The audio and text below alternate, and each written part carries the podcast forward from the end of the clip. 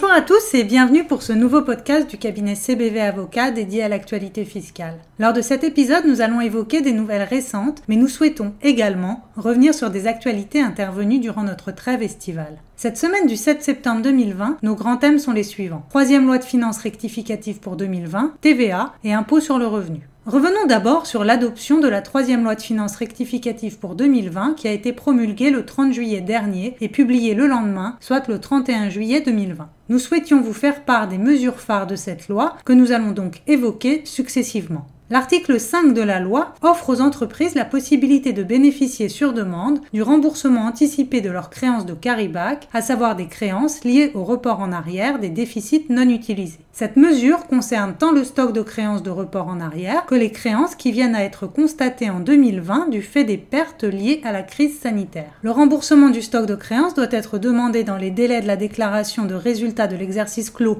au 31 décembre 2020, soit en pratique au plus tard le 19 mai 2021 pour les entreprises qui télédéclarent. Le remboursement des créances de l'année 2020 peut, quant à lui, être demandé dès le lendemain de la clôture de l'exercice. Le texte intègre néanmoins un mécanisme anti-abus. L'article 11 prévoit quant à lui la possibilité d'un dégrèvement partiel de contribution foncière des entreprises ou CFE en faveur des entreprises de certains secteurs particulièrement affectés par le ralentissement de l'activité liée à l'épidémie de Covid-19. À noter néanmoins que ce dégrèvement est facultatif en ce qu'il est subordonné à une délibération ad hoc des collectivités territoriales compétentes. Par ailleurs, l'article 19 de la loi institue une exonération de droits de mutation à titre gratuit dans la limite de 100 000 euros en faveur des dons de sommes d'argent consentis entre le 15 juillet 2020 et le 30 juin 2021 au profit d'un descendant ou, à défaut de descendance, de neveu ou nièce. Il est nécessaire que ces sommes soient affectées dans les trois mois à la souscription au capital d'une petite entreprise européenne, à des travaux de rénovation énergétique ou à la construction de la résidence principale du donataire. Cette mesure est par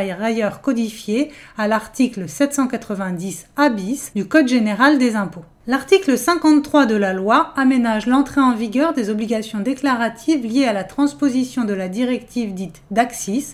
On parle également d'obligations déclaratives d'AXIS. Pour rappel, il s'agit de l'obligation de déclaration des dispositifs fiscaux transfrontières potentiellement agressifs. Ces dispositifs, dont la première étape a été mise en œuvre entre le 25 juin 2018 et le 30 juin 2020, auraient dû être déclarés au plus tard le 31 août 2020. Du fait de la crise sanitaire, cette échéance déclarative a été reportée au 28 février 2021. Outre ce report, il convient de noter que l'article 53 en cause apporte également quelques précisions sur cette obligation déclarative d'Axis en ce qui concerne les intermédiaires soumis au secret professionnel. Enfin, l'article 65 adopte des mesures exceptionnelles destinées à aider les entreprises de secteurs fortement touchés par la crise du Covid-19 pour faire face au paiement de leurs cotisations sociales. Parmi ces mesures, on retrouve une exonération de cotisations et contributions patronales dues au titre de la période comprise entre le 1er février et le 31 mai 2020 pour les employeurs de moins de 250 salariés qui exercent leur activité dans les secteurs les plus touchés par la crise sanitaire. Une aide au paiement des charges sur salaire pour les employeurs éligibles à la mesure d'exonération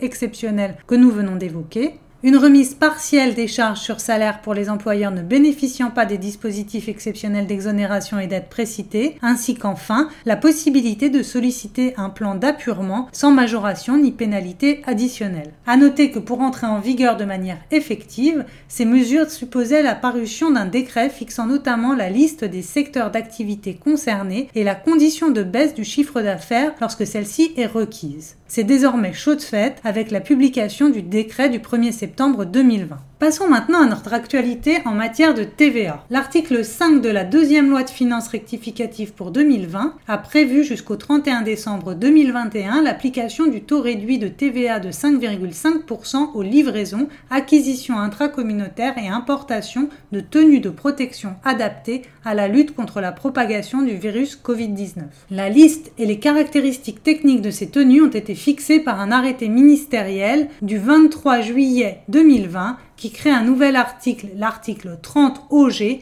au sein de l'annexe 4 au Code général des impôts. Attardons-nous enfin sur des actualités portant sur l'impôt sur le revenu. Notre première actualité sur ce thème est relative à une problématique de résidence fiscale. La Cour administrative d'appel de Douai, dans un arrêt d'espèce du 17 juillet 2020, rappelle que ni un avis d'imposition à la taxe foncière, ni une attestation de souscription d'un contrat d'assurance, ni même des attestations de proches ne peuvent par eux-mêmes constituer des éléments permettant de caractériser une habitation comme étant l'habitation principale. Il convient notamment de retenir l'adresse renseignée dans sa déclaration de revenus par le contribuable, la taxe d'habitation à laquelle il était assujetti ou encore sa consommation énergétique. Si cette décision n'est pas novatrice, elle rappelle l'importance en la matière de l'adresse renseignée par le contribuable pour sa correspondance fiscale ainsi que celle de sa consommation notamment d'eau. Pour finir, et toujours en matière d'impôt sur le revenu, abordons une question prioritaire de constitutionnalité posée sur le dispositif Pinel.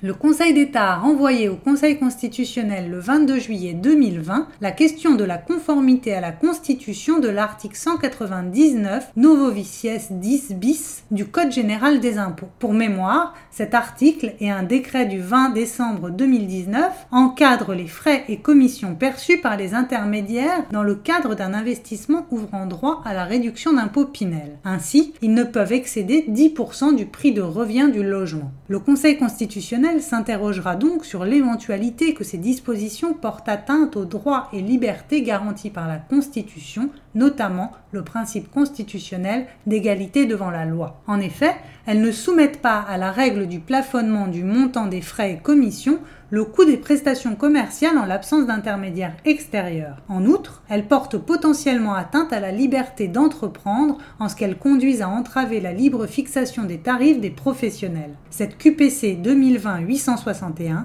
intéresse donc particulièrement les professionnels de l'immobilier. Cette dernière actualité clôture notre revue de cette semaine, en espérant que celle-ci vous ait été profitable et au plaisir de vous retrouver la semaine prochaine. À très bientôt.